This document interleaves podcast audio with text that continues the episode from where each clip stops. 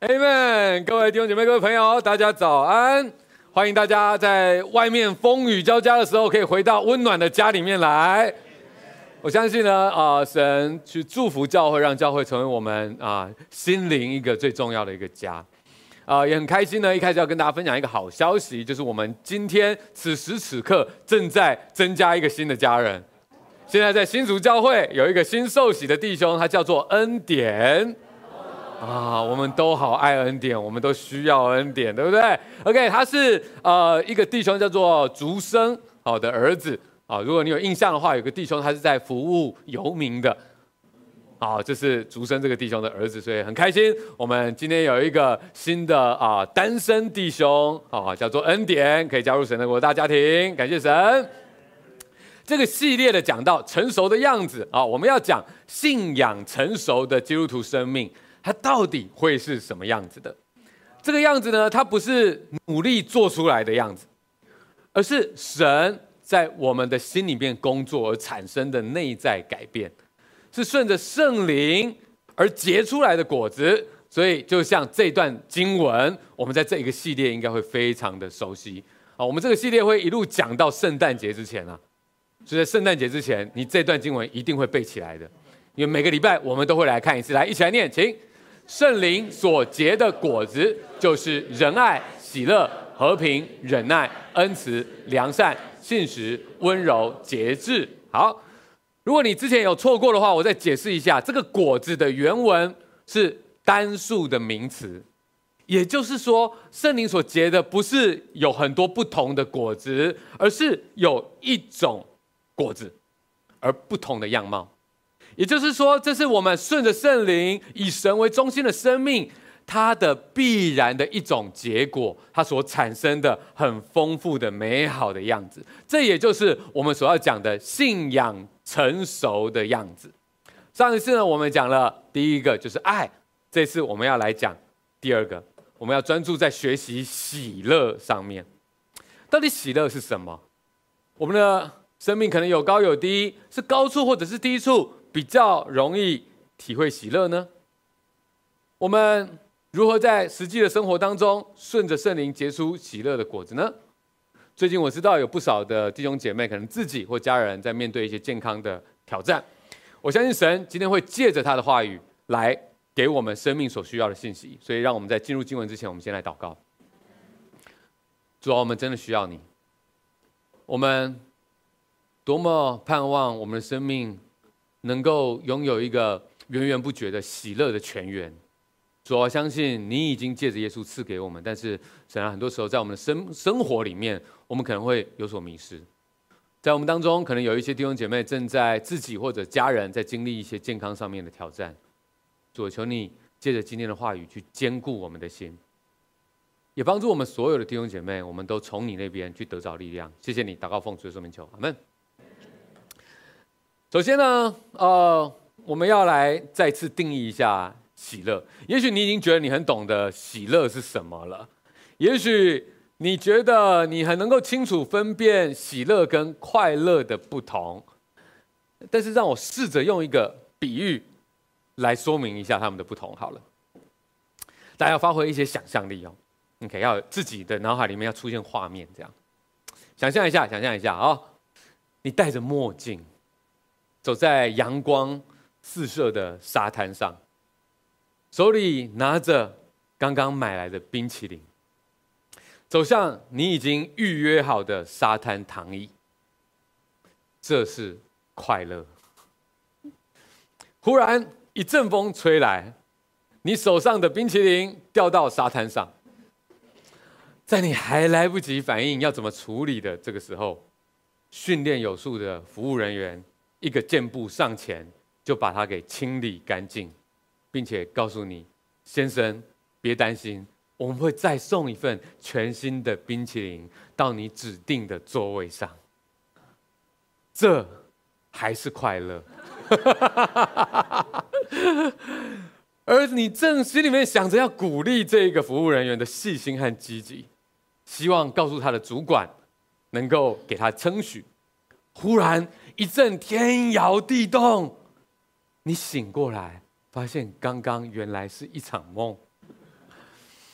你不过是照顾孩子，累到睡着了。其实，刚刚在等着孩子把晚餐吃完，然后就不省人事了。没想到现在孩子正摇着你，手指 指向桌子下面刚刚打翻的食物，不知道该怎么办。你的心情好复杂，意识到其实你就是那个服务人员。你往厨房走过去，一边洗着，等一下清理需要用的抹布，一边默默的在祷告着。想起了耶稣，他也曾经抱起过孩子，说：“你要在最小身上的付出，就是在主耶稣基督身上的付出了，因为那就是耶稣他自己服侍人的方式。”于是，你多拿了一块抹布，回去告诉孩子说：“我们一起整理吧。”孩子拿着抹布，虽然帮助并没有很大，但是你陪着他。把桌子底下打翻的食物收完了，你很惊讶自己这一次居然没有对他大吼大叫。孩子也看着你，开心地说：“我收干净喽。”你不仅为他感觉到骄傲，也体会到神的爱也是这样激励着自己，让你自己能够做到本来靠着自己所不能够做的。这时候，你心中忽然有一股温暖。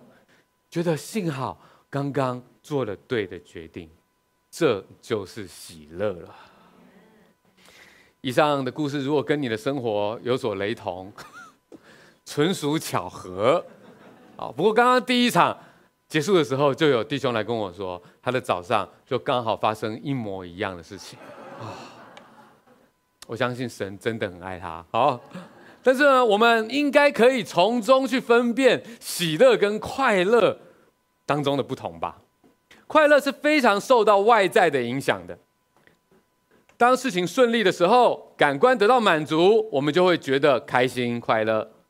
你吃到好吃的食物，买到喜欢的东西，听着喜欢的音乐，进入理想的公司或者学校，欣赏的球队赢球了，投资的标的增值了，跟喜欢的人在一起了。或孩子有了优秀的表现了，就觉得开心，这是很自然的，当然也很好。但问题是，它也是短暂的。曲终人散，情况改变，快乐就不见了。并不是说快乐不好啊，我也祝福各位天天都开心快乐啊。但是如果我们不渴望内在的喜乐，我们只有对于外在的快乐的追求。那么很危险，因为我们的情绪就会变成反应式的，非常仰赖外在的情况来决定我们内心满不满足，这很不稳定啊。因为只能够追求外在快乐的人，把生命的解答放在了外面。当外面不给你快乐，就很容易怪罪环境、怪罪他人，都是因为那个怎么样怎么样这样，都是因为他怎么样怎么样怎么样，你会觉得。渴望快乐不是天经地义的事情吗？问题是这些稍纵即逝的快乐，因为太不稳定了，所以反过来会使得你常常觉得不安全也不满足。结果你只好付出更多的代价来确保自己能够继续获得短暂的快乐，然后就不自觉地进入这个循环，深陷在牢笼当中。它看起来是一个快乐的牢笼。但事实上，你每一次要得到快乐，要付出的代价却越来越大，而它能够给你带来的满足却越来越小。可是喜乐却不是这样啊！喜乐是从里面发出来的。外面的东西好像喷了香水，喷一喷，哎，闻起来哎香香的，可是一阵子就没有了，你还得要再去喷它。从里面而来却不是这样，好像一朵花。它本来就很香了，你就算揉碎它，还是一样的香，甚至还更香呢。因为那是它里面的东西。喜乐它就是这样从里面发出来的，而且喜乐它必定是跟神有关的。因为喜乐是圣灵所结的果子，圣灵的工作就是帮助我们去想到神，吸引我们，引导我们去亲近神。所以喜乐的发生的情境啊，跟外在怎么样没有直接的关系哦。就像接下来这段经文所说的，我们一起来念，请。虽然无花果树不发旺，葡萄树不结果，橄榄树也不效力，田地不出粮食。圈中绝了羊，棚内也没有牛。然而我要因耶和华欢心，因救我的神喜乐。前面有没有很惨？超惨的。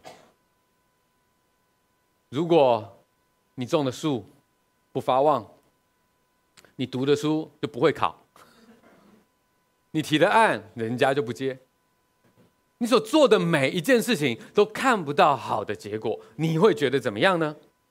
先知哈巴谷他知道接下来会发生很挑战的状况，可是圣灵却使他有信念去做出这样的宣告。这经文他告诉我们的是，所有的情况我们都可以因为神而喜乐。他不是说你只有很惨才能喜乐，不是这样啦，是所有的情况，好的情况、坏的情况，我们都能够因为神而感到喜乐。因为神而感到喜乐是怎么一回事呢？因为神而感到喜乐，它背后是很丰富的原因的，它不是只是一种感觉啊，它不是只是一种寄托啊。如果你去读圣经，在诗篇里面，各式各样的人在不同的情境、不同的情绪之下，他们来到神的面前祷告，你就发现他们因为神，他们共同经历到因为神而得到的欢欣跟喜乐。这背后的喜乐的原因是很丰富的。比方说，如果你去看诗篇第十六篇的第十一节，在里面是一种因为被神引导而感觉到喜乐。他是这样说的：“你必将生命的道路指示我，在你的面前有满足的喜乐，在你的右手有永远的福乐。”每一个诗篇都是一个祷告。这个祷告的人，他体会到我的生命，也许我还不知道前面会发生什么事情，但是我感觉到我正在被你引导。也许我还看不到三步、五步、十步之后的路是什么，但是眼前我看到你正在带领着我，所以光是这样子，我就知道上帝，你没有离弃我啊！上帝，你仍然在带领着我啊！我仍然是你的羊，你仍然是我的好牧人啊！因为这样，他就觉得喜乐，被神引导而喜乐。我们可能不知道接下来的经济景气会怎么发展，我们可能不知道接下来两岸关系会怎么发展，可是我知道，上帝现在仍然在引导着我，为了这一件事情。我就心中有了一股喜乐，那个喜乐在我各种复杂的感情当中、感觉当中有了一席之地，而且是重要的一个地方，在那边我可以站立得稳，因为我知道我被上帝引导着呢。不止这样，诗篇第十四篇第七节他说：“但愿以色列的救恩从锡安而出。”耶和华使他被掳的子民归回，那时雅各要欢腾，以色列要喜乐。在这样的祷告当中，他体会到上帝是一个拯救者。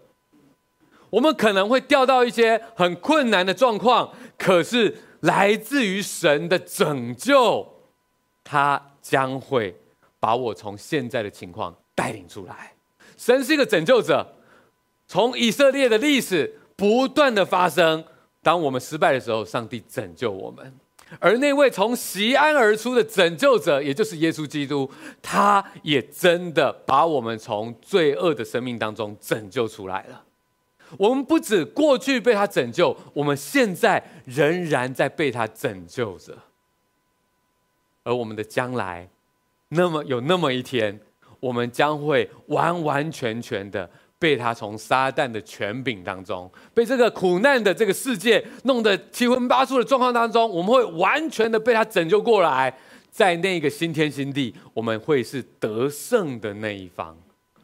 所以，也许我们想到我们现在的状况的时候，我们觉得哇，想不到出路，没有答案，看不到拯救。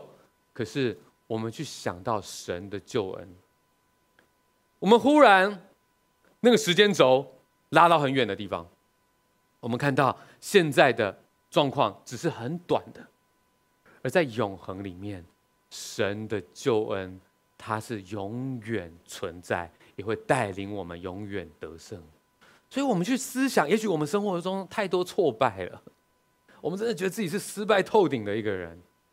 可是，神的拯救，却让我们看到这个世界所不能够给我们的满足。这个世界就算好像击溃了我们。可是我在神的拯救里面拥有一席之地，在那边他宣告我们是一个得胜者，Amen。这是为什么诗人当他去想到神的救恩的时候，他觉得啊、这一刻我有了喘息，我有了喜乐，因为神的慈爱而喜乐。在诗篇第三十一篇第七节，诗人祷告说：“我要因你的慈爱。”欢腾喜乐，因为你已经看见我的困苦，知道我魂中的艰难。我可能觉得很困苦，我可能觉得很艰难，可是上帝他的慈爱没有离开我，我的困苦被看见了。也许人都不懂，但是上帝他懂着的。你知道我魂中最深的地方的艰难。上帝都知道，而就算是在这个最糟糕的状况，上帝的慈爱都没有离开我。在我们觉得最孤单、最无助、最需要人爱，而我们觉得那些应该要来爱我的人也都不明白，我都没有办法得到爱的时候，上帝他明白，他的慈爱没有离开你。就是在这样的一个时刻。我们重新找到了喜乐的源头。也许我们感受到的是周遭很多的冷漠，可是神的慈爱让我们可以欢腾喜乐。因为神的大能而喜乐。诗篇第二十八篇第七节：耶和华是我的力量，是我的盾牌，我的心信靠他，我就得到帮助，所以我的心欢乐。我必用诗歌称谢他。也许我看到身边的事情太多的状况，我无能为力。太多时候，我觉得我的智慧好有限哦。我觉得我没有能力。可是，当我们走到了旷野，我们去看到他的创造，看到那个很奇妙的世界。目前没有人打来。非常好。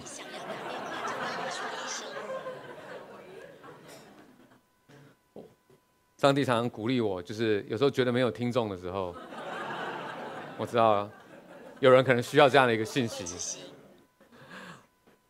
有时候到了旷野，对我来说，我常常会有那种觉得我真是无能为力。我为一些生命着急，心里面如同火烧，但是我觉得我的智慧很有限，我的时间、我的体力也很有限，我改变不了他，帮助不了他。在那样子觉得自己的能力很小的时候，我到了上帝所创造的自然，在那边祷告。有时候不是我马上就找到了什么答案，有了什么样的一个聪明智慧解决方案跑出来，而是在那边重新再去领略上帝的大能。这样子几百几亿年浩瀚的大自然，它是怎么创造出来的？抬头仰望那星空，有时候我把自己看得太大了，也把我的问题看得太大了，或者把我担心的别人的问题看得太大了。可是上帝，我们好渺小，在那永恒的宇宙里面，你借着你的大能这样去创造了，在这一切存在的那个那个时候，我还没有出来，在我离开这个世界的时候。这些东西也仍然在那里，但是上帝，你却看重我，你认识我，你要让我在你的创造里面，在你的计划里面是有份的。我可能没有办法解决这些问题，但是上帝，你的能力可以。所以，当我们去赞叹上帝的大能的时候，我们重新又能够感受到一丝的喜乐。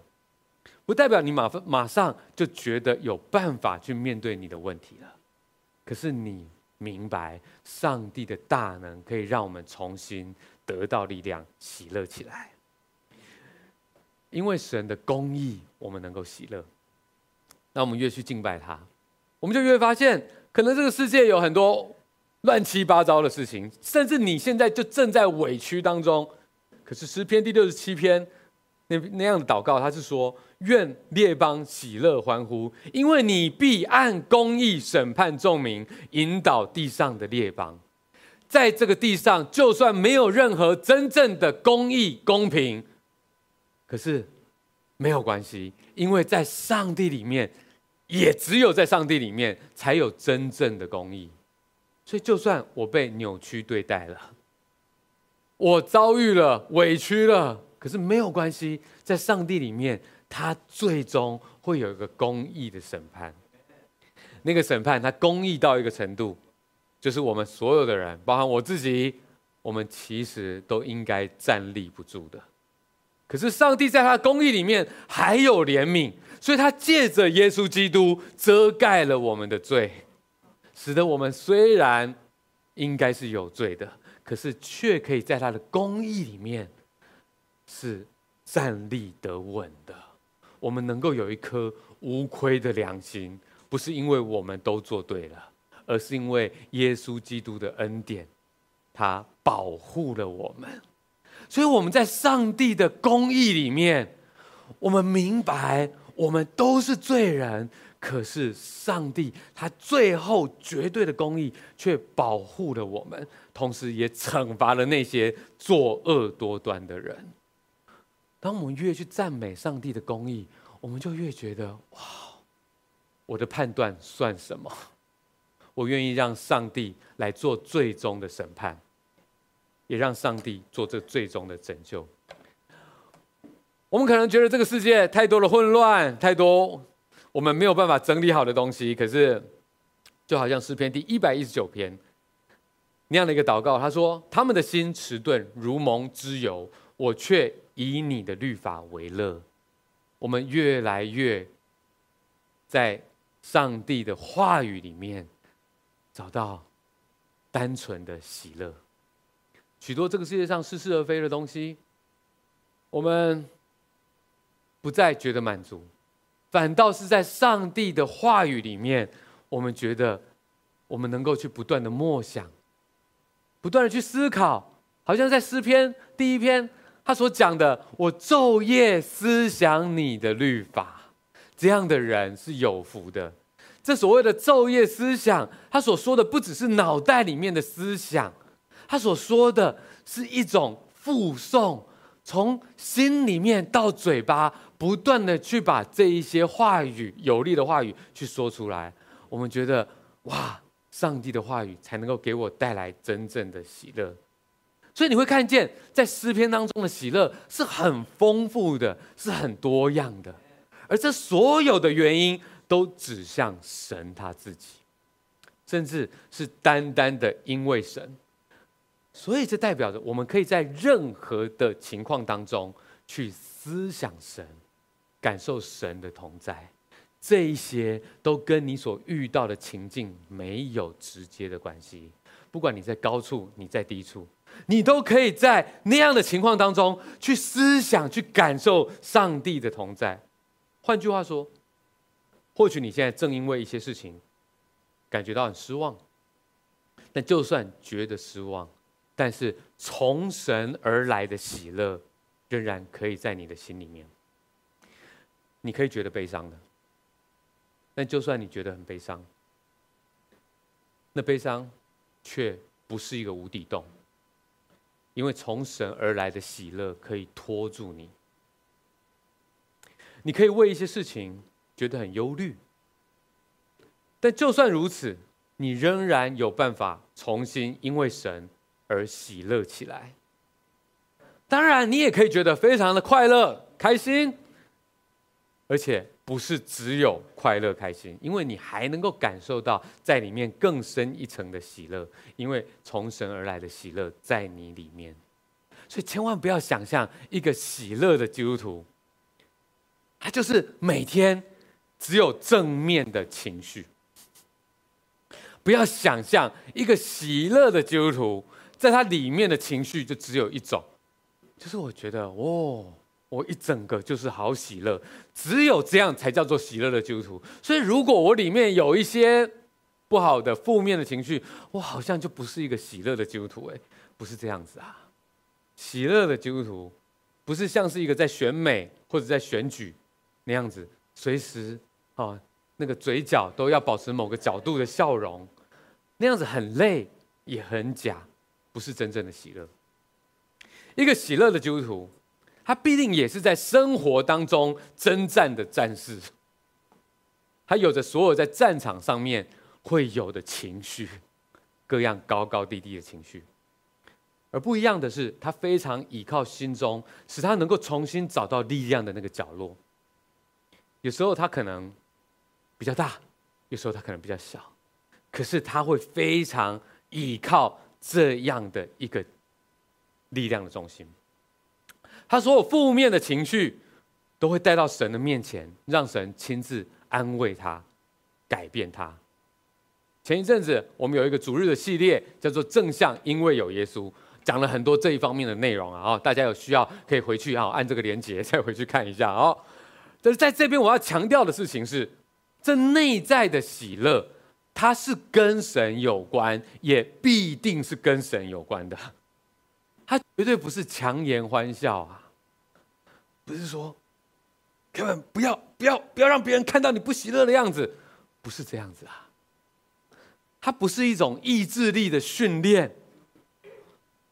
各位加油！你要给我做一个喜乐的决定啊！它不是这样子，它不是一种意志力的决定哦，它更不是什么所谓的正向心理学。换个角度想，搞不好你可以发现正面的意义哦。啊，当然有时候呢，可能有一点帮助，但是太浅了。喜乐，它是人顺服圣灵之后的结果。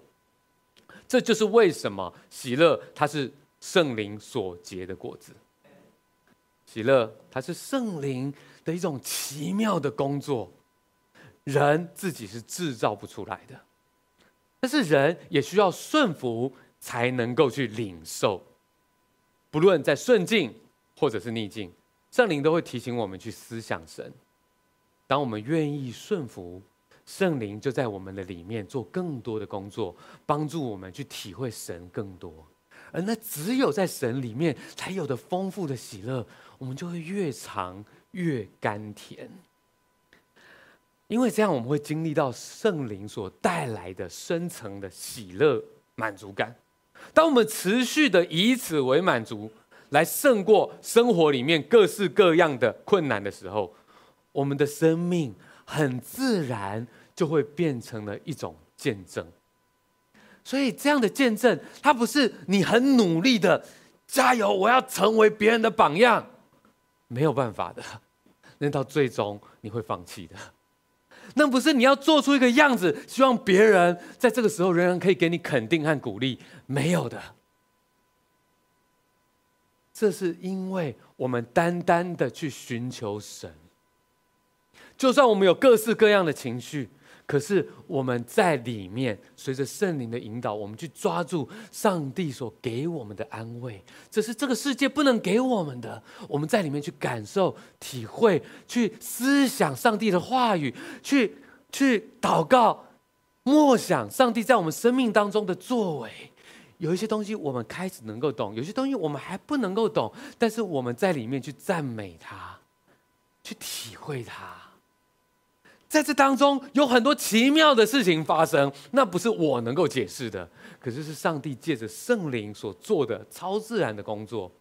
所以，也许一开始它只有一点点，可是当我们越这么做，我们越觉得甘甜，我们就越保护住在我们内心当中的这一块。渐渐的，它越来越大；渐渐的，它越来越胜过其他的感受。我们可能同时仍然觉得害怕，我们可能同时仍然觉得有一点担心，我们可能同时对一些事情仍然觉得有一点愤愤不平。可是，那在我们里面的喜乐，它渐渐大到一个程度，是我们觉得，虽然这样，我仍然可以继续前行。而你不知不觉的，很自然的，在别人的眼中，就成为了一种见证。它不是刻意表现出来的，它是因为圣灵在你的心里面工作，你持续的去顺服它，自然而然会有的结果。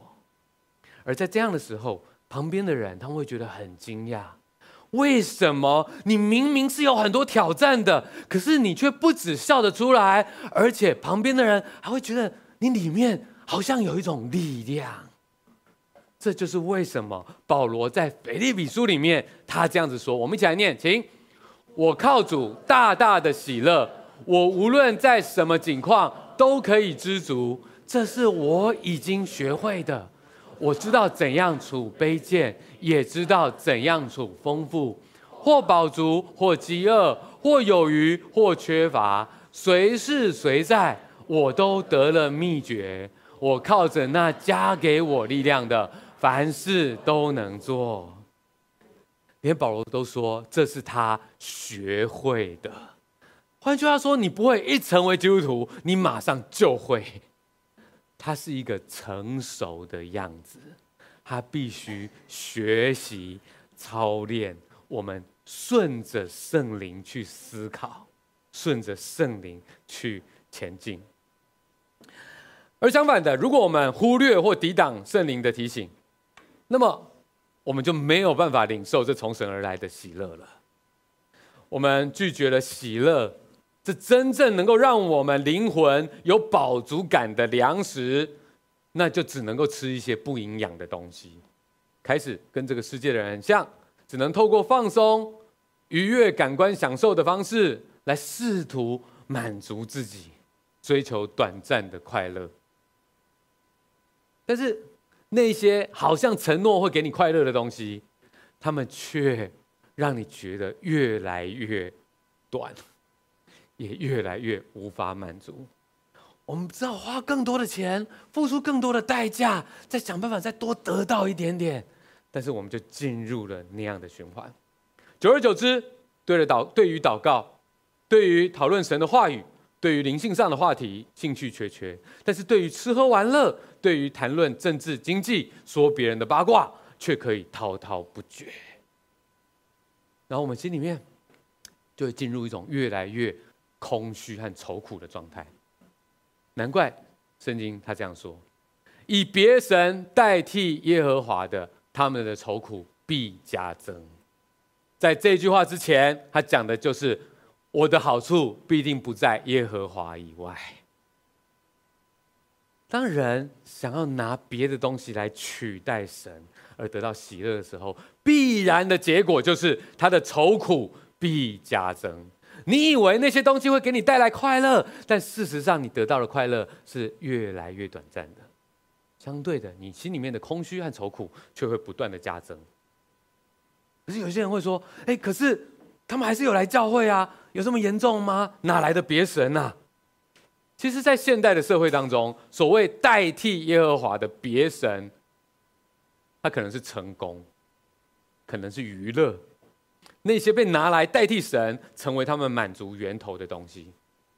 耶稣说：“只有好树才能够结好果子，坏树是不能的。”所以，这些假的东西是没有办法给我们带来好的果子的。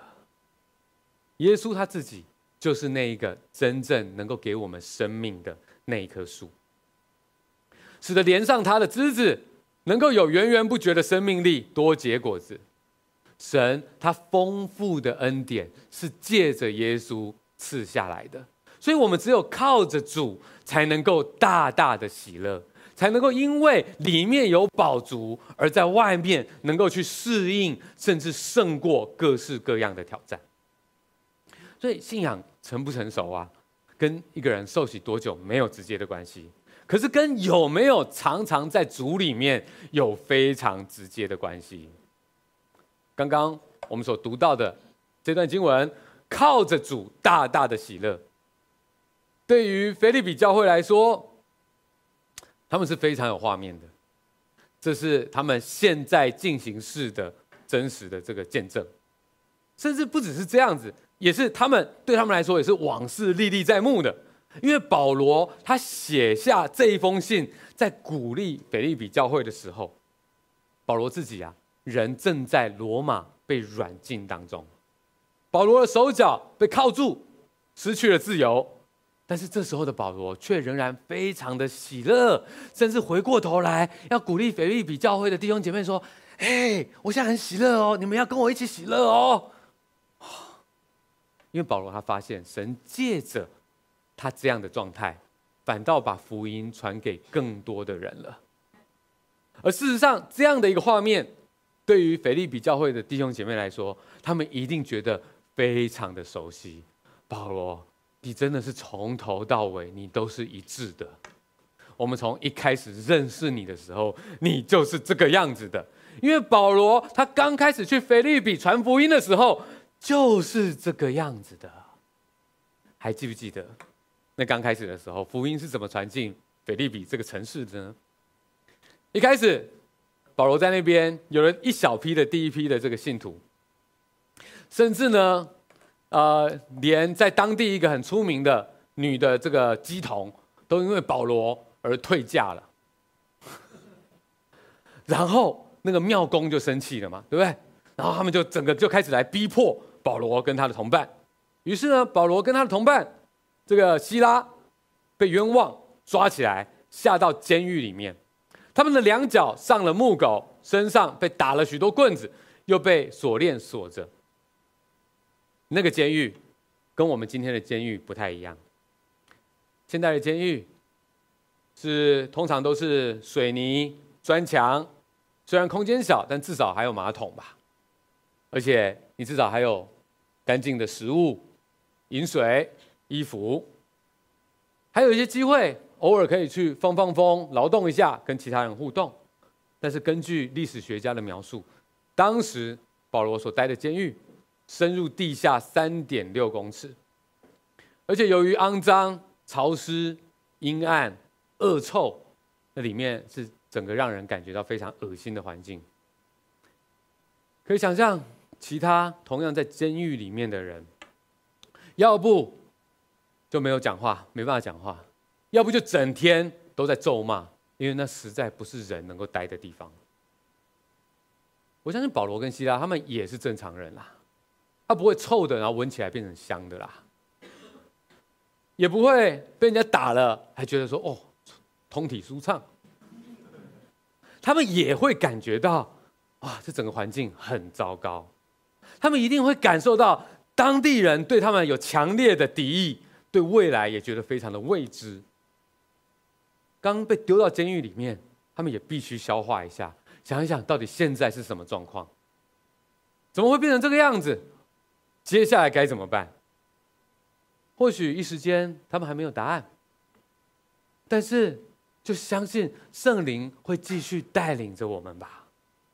既然这里这么的不舒服，而监狱里面的其他人一定也是这样子，那就干脆传福音给监狱里面的其他人吧。既然手脚都被铐住了，那嘴巴没有，那就唱诗歌赞美神吧。接下来的事情，我们应该都知道了。囚犯侧耳而听，他们从来都没有见过这样的景象。什么叫做监牢里面的喜乐呢？怎么有可能在最黑暗的地方，却仍然有光亮呢？他们听得如痴如醉。接着神迹发生，忽然来了一个大地震，把监牢的门都震开来了。但是没有一个人想逃走。人在感受到喜乐的时候，甚至忘记了那是一个监牢呢。而在人没有喜乐的地方，就算那里很舒适，你却仍然有可能觉得那是一个监牢呢。所以很奇妙的是，这一群狱友们，他们在那一刻体会到他们人生没有体会到到的那种奇妙的景象。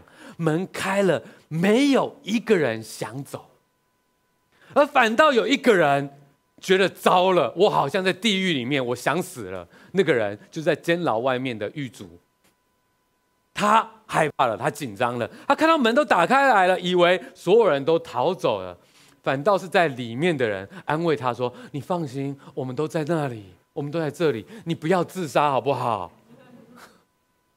于是保罗劝这个狱卒不要伤害自己，而这个狱卒他非常惊讶眼前所发生的事情，接着从保罗的口中去听到他们喜乐的源头是什么，然后他们全家都受洗了，你就看到。上帝他所赐下的喜乐，在一个最黑暗的环境里面，一开始是保罗，是希拉，接着扩散到监狱里面的其他人，再来扩散到监狱外面的这个狱卒，再来再扩散到狱卒的家人。圣经描述着，当狱卒跟他的家人全家受洗的时候，他们一家都很喜乐。这是只有上帝才能够做的事情。上帝他触摸哪里，哪里就发生了改变。在人里面觉得都是黑暗，有时候我们要用自己的方式制造一些光亮，但是只有上帝，他所产生的那个力量，能够让我们的生命里面那是一个永活的泉水，这个喜乐可以不断不断的越来越多，甚至影响到身边的人。回过头来看。就是这样子的一个见证，建立起腓利比教会。腓利比教会，他们一定不断的在分享像这样的故事。而回过头，当圣灵他带领保罗跟希拉去承受苦难，进了监牢的时候，也许大家都不知道为什么会这样，但最后才发现，原来就是这样，才能够为神去做更大的见证。所以我不知道。可能我们现在生命当中在发生一些事情，也许我们也不知道怎么去解释它，暂时没有很简单的答案。但是我们一样可以跟保罗学会如何去处各样的境况，而仍然觉得喜乐。这是一个很实际的，我们能够去学习的操练，不是只是在教会里面做这样的事情。最重要的是，我们离开了这边要发生的事情。所以，如果我们能够在教会里面敬拜，那很棒；可是，在监牢里面敬拜，那更棒。在教会敬拜，可能我们会希望有更好的音响、更好的设备；可是，在监牢里面的敬拜，你用你的破嗓子都没有问题。那是一颗诚实、简单，要去依靠上帝的心。那就会是一个最美的敬拜，而那也是我们所需要的操练。所以弟兄姐妹，你的监牢是什么呢？如果我们只看现在的限制，那么监牢就真的只是个监牢了，还真的喜乐不起来。可是对保罗来说，他的监牢却是这段时间上帝亲自量给他的教会。没想到，借着他眼前的监牢，却成就了上帝要成就的大事。所以，你现在在遭遇什么呢？有什么东西让你觉得像是在监牢里面的吗？你如何在你的监牢里面开始你的敬拜呢？如果你一个人敬拜，觉得有一点孤单，那谁是你的希拉？你可以找他陪你一起操练敬拜呢？如果说照顾小孩、心力交瘁是你的监牢，那么祷告神赐给你新的眼光，让你在这样的生活里面也能够见证神的爱。如果长期的病痛是你的监牢，祷告神借着圣灵去坚固你的心，使你看见的不止你自己，还有其他的病友们。当你经历这一切，你可以成为其他走过的人的祝福，因为你一定最能够了解他们的痛苦和需要，也最明白福音带来的盼望是多么的有力量。如果经济的挑战是你的监牢，那祷告神，让你看见，你作为上帝的儿女，你在上帝里面拥有多么丰富的资产。也许在这个地上，你失去了很多，你户头里面也没剩下多少，你也看不见看不见未来有什么样的答案。可是上帝借着圣灵保保证你，保证你，今生是短暂的，在股票的所有的震动里面，你放到一个很大的时间轴来看，缩到一个点，现在是一点点的。而在那之后的未来的永远，你的市值是无限大，因为上帝保证了他的儿女会继承他所有的产业。你会记得你是属灵的富二代。我们在上帝里面所拥有的丰富的资产，帮助我们有一个知足的心。勤奋的手，喜乐的口，在这个短暂短暂的地上，我们仍然可以经历从内而外的富足。各位，从神而来的富足，它是一条新的道路，是只有相信我们的主耶稣基督才会拥有的喜乐。而那样的喜乐，它是由内而外也持续下去的，它不是一条老路。靠着外表的东西，靠着自己的方式，让自己稍微开心一下，然后一下又就没有了。让我们都去走新的道路，做一个成熟的门徒。希望今天讲到可以鼓励大家，有没有？